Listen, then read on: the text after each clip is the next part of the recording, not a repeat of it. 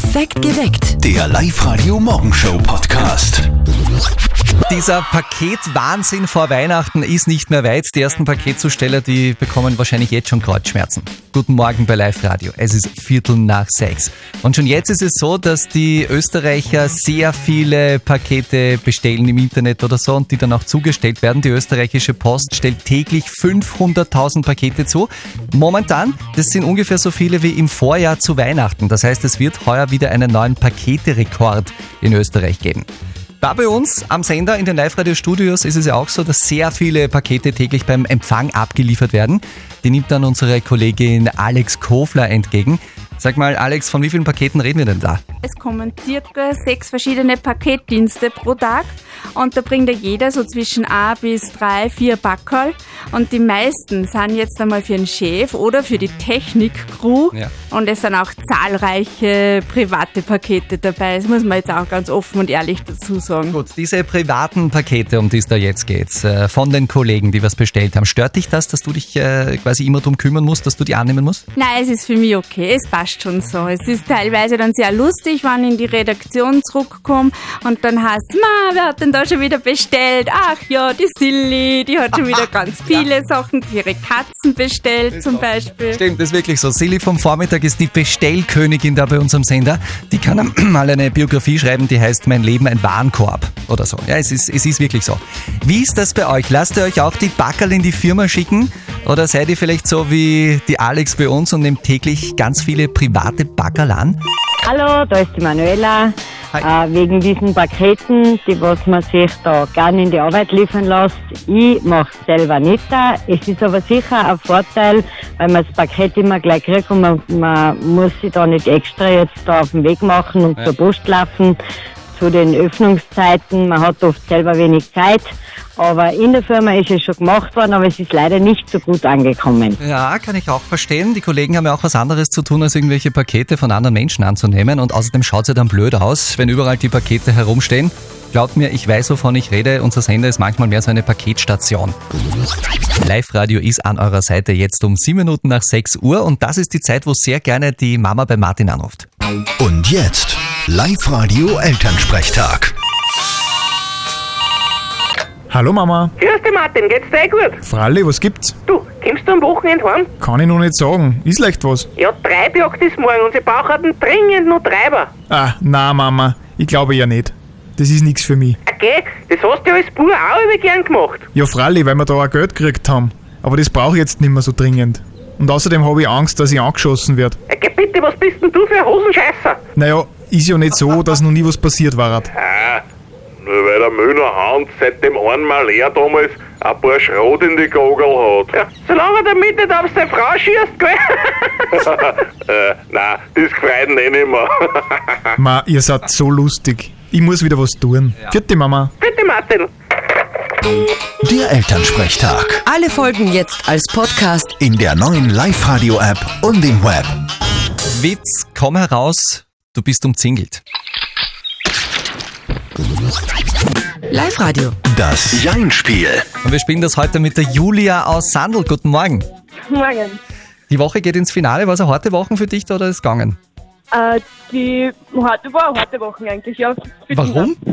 Ja, ich habe viel arbeiten müssen und Jetzt bist du einfach froh, dass, dass das Wochenende kommt und du keine Fotos mehr machen musst.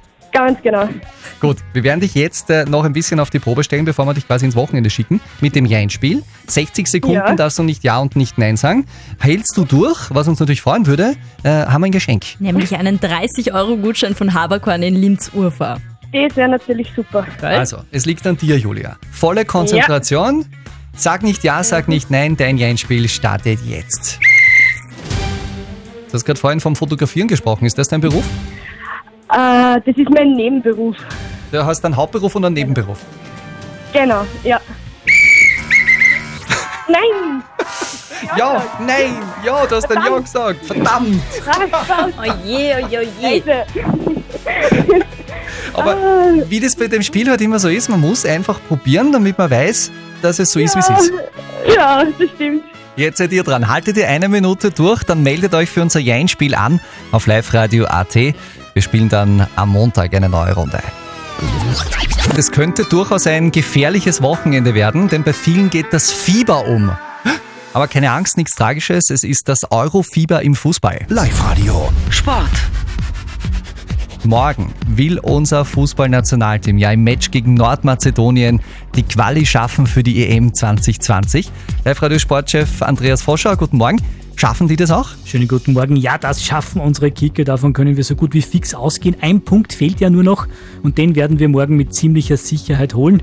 Marko Anatovic gibt schon mal die Richtung vor. Wir sind keine Mannschaft, äh, die was sich jetzt äh, irgendwie rausnimmt und sagt, ja, wir spielen auf, äh, auf Ergebnis, wir brauchen nur einen Punkt, wir wollen das Spiel gewinnen und wir werden alles dafür tun. Ja, und wenn es dann diesen hoffentlich Sieg gibt, dann kann so ja, gegen dreiviertel elf am Abend im Ernst-Happel-Stadion die ganz große EM-Party steigen. Naja, Stichwort Party, wie laufen denn da die Planungen? Kann man vorstellen, dass das ein bisschen schwierig ist, weil so hundertprozentig fix ist es der momentanen Zeitpunkt ja noch nicht. Also das könnte ein bisschen schwierig sein, oder? Ja, darüber habe ich auch mit ÖFB-Präsident Leo Windner gesprochen. Die Jubelleiberl für die EM-Teilnahme sind auf jeden Fall gedruckt und auch sonst läuft alles im Hintergrund natürlich auf Hochtouren.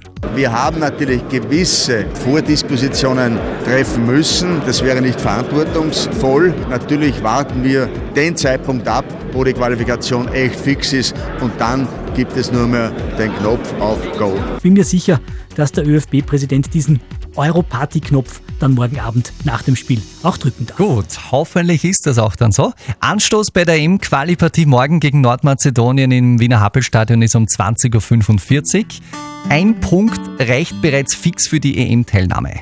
Guten Morgen, Marko Anatovic. Ähm, Wir hoffen, äh, das Nationalteam hofft, äh, dass Sie uns alle unterstützen werden am Samstag und äh, dass wir euch dann drei Punkte schenken können. Je, alles Gute, Marco. Soll ich die Affäre auffliegen lassen oder soll ich lieber schweigen? Der Jürgen ist hin und her gerissen. Guten Morgen bei Live Radio. Es ist neun Minuten nach halb neun. Er hat uns eine Nachricht geschickt über Live Radio AT und da geht es um Folgendes. Ein befreundetes Pärchen von ihm erwartet ein Kind. Außerdem wollen die beiden demnächst heiraten. Der Jürgen weiß allerdings, dass dieser Freund seit einigen Monaten eine Affäre hat. Und dieses Wissen bereitet ihm jetzt schlaflose Nächte. Live-Radio, die Frage der Moral. Soll ich eben die ganze Affäre auffliegen lassen oder soll ich das Geheimnis meines Freundes für mich behalten, fragt der Jürgen. 66% sagen von euch bei unserer WhatsApp-Abstimmung, Jürgen, ja, du musst was unternehmen und musst das Geheimnis auffliegen lassen. Aber viele von euch sind jetzt nicht so, man muss gleich der Frau sagen, der Kurt zum Beispiel hat uns geschrieben, es ist seine Aufgabe, seinem Freund ins Gewissen zu reden. Ihr würde ich aber nicht sagen, das ist die Angelegenheit von dem Verlobten. Die Ingrid hat uns angerufen, sie hat schon mal was Ähnliches erlebt. Ich habe gewusst von sehr guten Freunden von mir, dass er etwas gemacht hat und sie sind dann zur Trennung gekommen nach Jahren. Sie ist meine beste Freundin. Ich habe auch gedacht, ich mische mich nicht ein, aber es ist mir irgendwann, irgendwann druckt dann das Gewissen und dann ist man aber im falschen Moment ausgeplatzt. Gar nicht Dass gut es Jahre später dann rauskommt. Was sagt unser Experte zu dieser wirklich heiklen Frage der Moral heute? Lukas Kehlin von der Katholischen Privatuniversität in Linz. Jürgen, er hat folgenden Rat für dich. Das ist eine schwierige Frage, die nicht einfach mit Warnen oder Nichtsagen beantworten lässt. Ja. Sicherlich sollten Sie zuerst mal mit dem Mann sprechen. Entweder, dass er seine Affäre beendet oder dass er es persönlich seiner Frau sagt. Im Gespräch mit ihm können Sie vielleicht auch erfahren, wie ernst es ihm mit der Affäre und der Ehe ist. Auch im Gespräch mit der Frau geht es zuerst darum, herauszufinden, wie es ihr in der Schwangerschaft und der Ehe geht, bevor sie unvermittelt die Bombe platzen lassen. Vorsichtig sein ist in solchen Fragen die wichtigste Tugend. Also die feine Klinge bitte auspacken, Jürgen. Also mehr Skalpell statt Motorsäge. Perfekt geweckt. Der Live-Radio Morgenshow Podcast.